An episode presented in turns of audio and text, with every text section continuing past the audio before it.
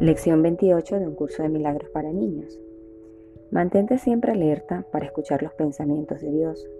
Son pensamientos de amor, son pensamientos que sanan, son pensamientos de unicidad para comprender y sentir la unicidad.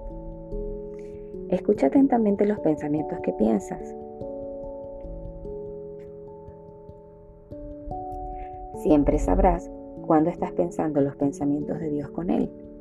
Sus pensamientos te hacen feliz, sus pensamientos te hacen bien, sus pensamientos están llenos de amor y alegría, sus pensamientos son tuyos. Lo que necesitas hacer es pensarlos. Ahora digamos todos en voz alta. Mantente siempre alerta para escuchar los pensamientos de Dios. Son pensamientos de amor, son pensamientos que sanan, son pensamientos de unicidad para comprender y sentir la unicidad.